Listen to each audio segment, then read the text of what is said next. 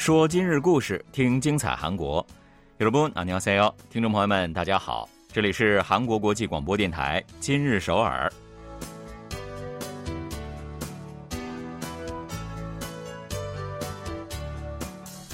聚焦今日首尔，体会当下韩国，让我们带您走遍韩国的每个角落，让我们把最真实的韩国送到您的耳边。各位听众，大家好，我是主持人朴龙军。 听众朋友们，大家好，我是主持人立新，很高兴与您相会在今天的今日首尔。大家呢都知道啊，韩国的国花是木槿花，这是一种生命力非常强的花，象征着大韩民国历经磨难而矢志弥坚的民族精神了。最近呢，又有研究结果显示呢。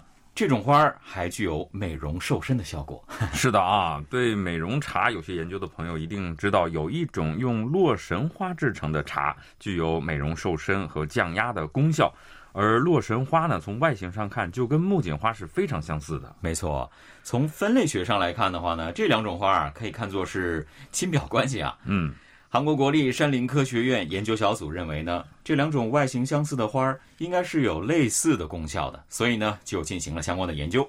他们对国内外两百多种木槿花品种呢进行了比较分析，结果发现呢，国内开发的品种和平在瘦身方面的效果是最为突出的。据说啊，功效是洛神花茶的三倍以上。哇，这种研究应该早一点开始。那这个研究小组表示呢，他们正在准备申请相关的专利，并且要发表论文。看来呢，很快就会看到想要减肥的人们在喝木槿花茶了。这个花茶向来是气味芬芳啊，而且赏心悦目啊。要是还能瘦身，人气就可想而知了。对啊，注重健美身材的朋友呢，肯定会非常满意的。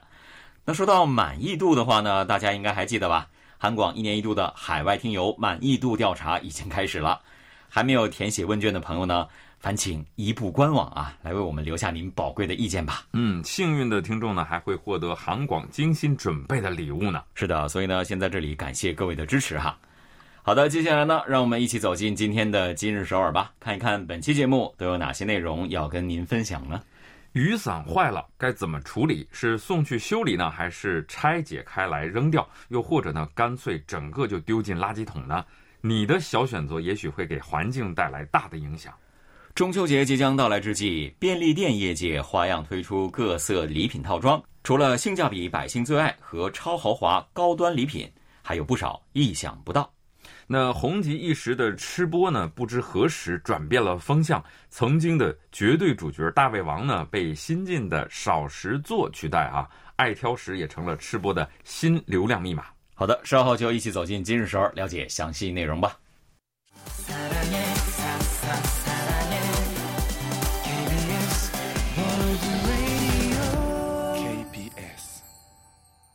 欢迎回来，您正在收听的是韩国国际广播电台《今日首尔》。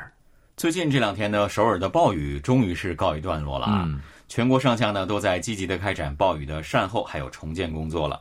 也但愿受灾民众呢能够早一天回归日常生活。嗯，相信一定会的啊。对，这两天呢雨停了，我开始整理前两天用过的这些雨具啊，结果发现我的这个雨伞又多了好几把。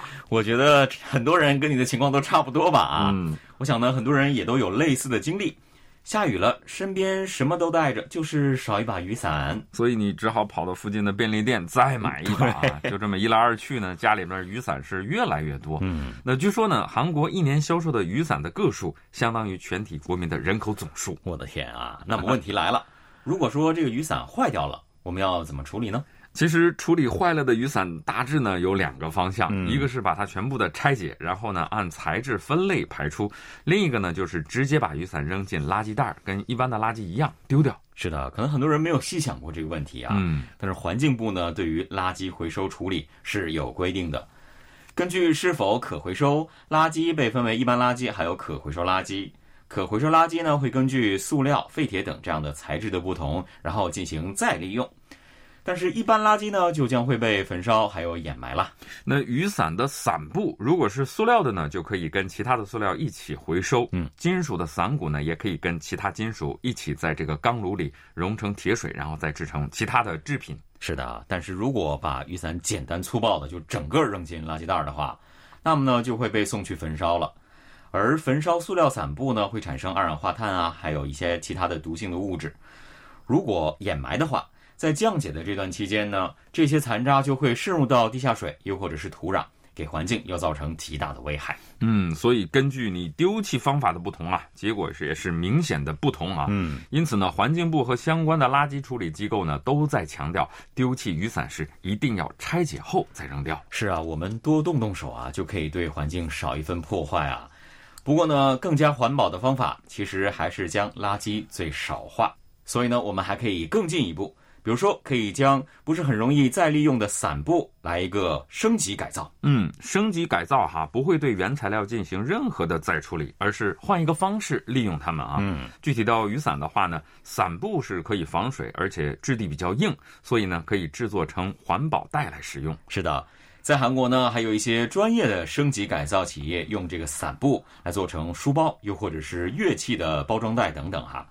另外呢，修理坏了的雨伞，延长它的使用寿命，这也是一个很好的方法嘛，不要一坏了就扔掉嘛。嗯，没错啊。最近很多地方自治团体呢，其实都在运营专门的雨伞修理中心。是的，首尔瑞草区政府呢，从二零零三年开始就已经开始运营一个雨伞维修中心了。市民呢可以把坏了的雨伞带到那里，专业的匠人就会免费了为您修理了。但是如果坏的太彻底，没有办法再修理的话，市民也是可以把雨伞直接捐赠出来，用作修理其他雨伞的零件儿。嗯，这也是不错的选择哈。，对，在过去十年间哈，这个修理中心呢已经修好了十五万把雨伞，甚至啊还有人从京畿道黎州市千里迢迢的跑来修理啊。另外呢，首尔松坡区雨伞修理中心的职员呢还会上门服务，嗯，专程前往区里面各个居民中心，为当地的居民呢这修理雨伞。是的，当然了，很多的这个街头的修鞋的铺子里呢，也是可以修伞的，不过呢是要支付一定的费用的啊。嗯，那也比直接扔掉啊、给环境造成不良影响要好的。嗯，其实呢，前段时间啊，首尔百年不遇的超大暴雨，归根结底也是受到气候变化的影响。这其实也是环境恶化给人们敲响的一个警钟了。是的，是的，这一次下雨呢，我们买来雨伞保住了伞下这一片干爽。但是如果雨停了之后就把雨伞随便的去丢弃，那么下一次下雨的时候，雨伞也许就无法保护你我的周全了。嗯，所以不光是雨伞啊，任何东西都应该尽量不要让它变成垃圾。嗯即使呢做不到零垃圾，也尽量做到少垃圾，认真的进行垃圾分类，这才是我们面对风雨时最有用的雨伞，才是真正的未雨绸缪。没错，没错。好的，接下来呢，来听一首歌曲休息一下，来听石立明演唱的《Gladiation》。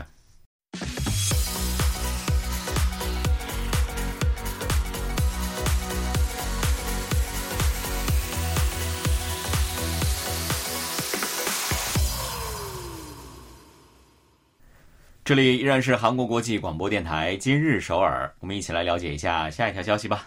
中秋节马上就要到了啊！对在韩国呢，一个是中秋节，一个是春节啊，是被老百姓最重视的传统节日了。那因此呢，每逢佳节，人们都会提前准备各种好礼，希望借此呢，为自己在意的人们送上一份节日的祝福。是的，是的。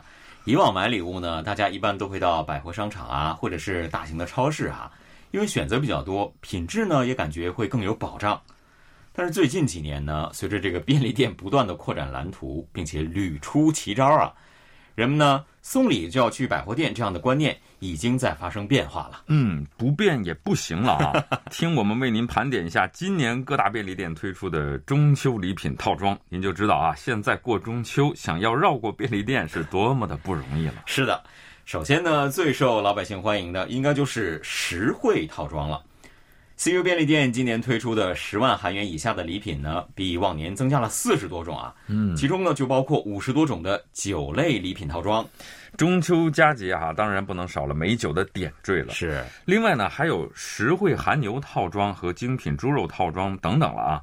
Seven Eleven 呢，主打的是水果套装，各种精选水果的价格也都很美好的。这对我来说就比较新奇了。嗯便利店开始卖肉，那伊买德呢？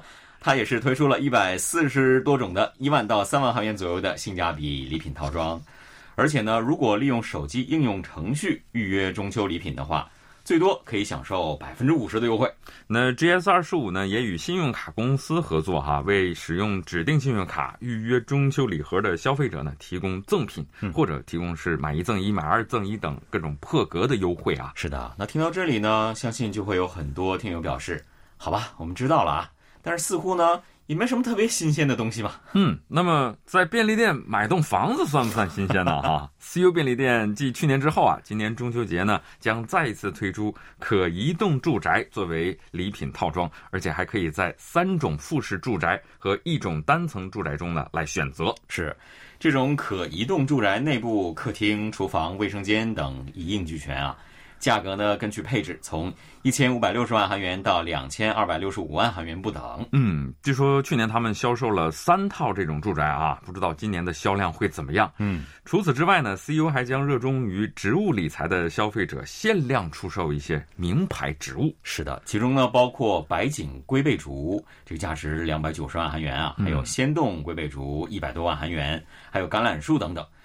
想要尝试一下植物理财的绿手指们。可以关注一下便利店了。嗯，你卖房，那我就卖车啊！伊麦德二十四便利店计划将五款电动汽车和六款电动自行车等呢作为中秋的礼物。那电动汽车最贵的在三千七百万韩元到三千八百万韩元左右。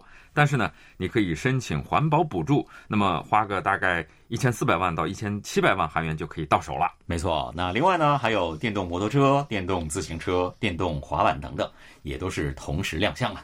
这个中秋佳节是秋高气爽啊，正适合出去旅行。如果你觉得只玩几天不过瘾，那么可以了解一下 GS 二十五便利店推出的济州生活礼品。是的，GS 二十五呢和济州韩华度假村合作推出了这一系列的礼品。包括在济州住一个月、半个月、十天，还有七天的这种不同的商品，价格呢是从两百多万韩元到七十七万韩元不等。我觉得如果能够收到这样的礼物哈，不管是谁，一定会很开心的。对呀，那除此之外呢，GS 二十五还有好礼啊。价格七千九百万韩元的罗曼尼康帝红酒啊，价值两千万韩元左右的康培里浓香槟等等。天哪，的确是够好啊！你说我在便利店里花了几千万韩元，这个听起来都觉得不可思议啊。不过呢，说到名品啊，Seven Eleven 便利店表示，他们也有话说，在这个包治百病的年代呢，没有名牌包做礼物怎么可以呢？所以呢，在 Seven Eleven 的礼品单上呢，还有古驰、圣罗兰、普拉达等名牌包，还有钱包。哇！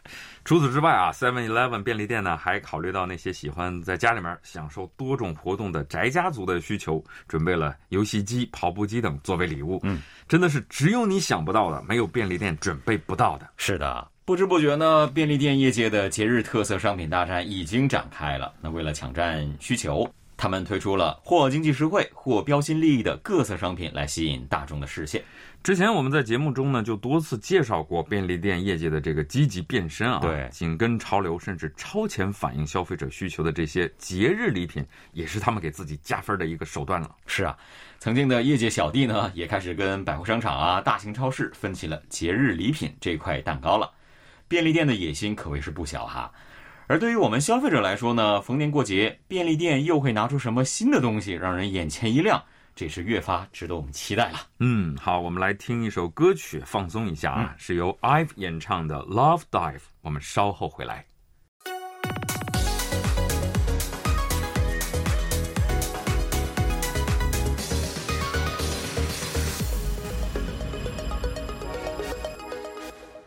这里依然是韩国国际广播电台今日首尔，一起来看最后一条消息。好的，说到吃播的话呢，大家应该马上会联想到几乎被食物占满的画面啊。嗯，美食主播呢坐在仿佛堆成小山的饮食后面。轻描淡写的，同时呢，又是极其迅速的把他们全部都消灭掉了。是啊，吃的那个叫 畅快淋漓啊。但是这些呢，也给在座的屏幕前的观众带来了深深的代理满足感。所以吃播是越来越火，大胃王们也越来越火啊。是是是。所以呢，我们在很多的综艺节目当中，也常常会见到一些人气吃播博主的身影啊。这从一个侧面呢，证实了他们的人气真的高啊。嗯，但是最近啊，这股潮流似乎在慢慢的发生变化。不知道食欲为何物的所谓的这个吃饭就跟鸟啄食一样的啊，少食作备受瞩目。对，这个少食作是一个新造词啊。少食呢就是吃的很少的意思。这个座位的座呢，则是对某个领域当中的翘楚啊，或者是至尊的一种称呼了。最近呢，在年轻人当中非常的流行。嗯，让我想起来以前用的那个尾座、局座这样的词儿啊。呃，说到少食座啊，最有代表性的应该就是电视节目主持人朴素贤了啊。没胃口几乎已经成了他的标配了，常常是嚼一口饼干，都不是整一块的饼干，他就会露出疲惫的表情，说啊，好饱啊！我的天，那一杯冰的香草拿铁就是他的早午餐。那晚上呢，同样是空腹喝一杯热的香草拿铁，就算解决了。怪不得呢，她看起来总是那么的苗条啊。嗯，最近她出演的这个网络综艺《没有食欲的姐姐们》是非常的受欢迎，还衍生了不少的电视节目和有关的内容。那现在呢，朴素贤已经成了很多节目零顺位希望邀请出演的艺人了。嗯，那别看他吃东西提不起兴趣来啊，观众们可是看的非常的有兴趣。是的，对于流行风向最为敏感的广告界呢，也是出现了这样的少食做代言人啊。一个肉类广告当中喊出了。一口就够了，这样的广告词儿。嗯，一直以来哈，主导韩国大众文化饮食的热潮都是简单粗暴的那个暴饮暴食，吃播博主一口吞下好几块五花肉，或者是两三口吃完一碗炸酱面哈，他们吃的过瘾，观众呢当时也看得过瘾哈。嗯，但是呢，少食座的出现呢，就给这一潮流带来了一些变化。以挑食著称的笑星安英美啊，她一碗拌饭可以吃一整天。那模特朱宇仔的早餐呢，也只是一口甜甜圈，我估计这可以吃一个星期吧。嗯，其实他们这么做呢，并不是为了减肥啊，而是真的他们就没有食欲，所以他们甚至在镜头前呢都不乐意做出觉得好吃的这个表情。但是恰恰就是这一点，让他们的吃播看起来很新鲜。是的。有分析认为呢，最近这种另类吃播人气飙升的原因呢，其实跟之前吃播当中的大胃王给人们带来的冲击其实是大同小异的啊。人们对于大胃王带来的刺激感到疲劳了，就开始对平静和缓的节奏感兴趣了。嗯，而且看到这些少食做吃的那么少啊，却仍然保持着他们旺盛的活力，人们就不由得开始反省了：人类是不是可以吃的少一点啊？我们吃太多了。嗯，这样的留言也越来越多。这个反省很这个有使命感啊。我的反省就是，我是不是吃的太多？那健康和环境污染问题呢，也是少食开始流行的原因之一。因为暴饮暴食往往是以健康为代价的。韩综《好吃的家伙们》呢是一档长寿的美食节目，但是呢，随着节目的播出，越来越多的人就开始担心这四位出演者的这个健康问题了。嗯，实际上呢，吃播本身也是有不少的问题了。对，日本的一个油管的播主啊，在直播吃饭团的过程当中呢，就死亡了。那美国的一个油管播主呢，吃了六年哈，体重飙增九十公斤，最后呢，不得不带着吸氧器来生活。而且呢，吃播博主们其实也是越来越内卷啊，所以呢，有些人就不得不去假吃，又或者是边吃边吐啊。这既是一种欺骗，也是对粮食的不尊重嘛。没错，也有分析认为哈，少食做的出现呢，是经济指标下降带来的一种流行。那朴素贤说自己一天的伙食费只有一万韩元。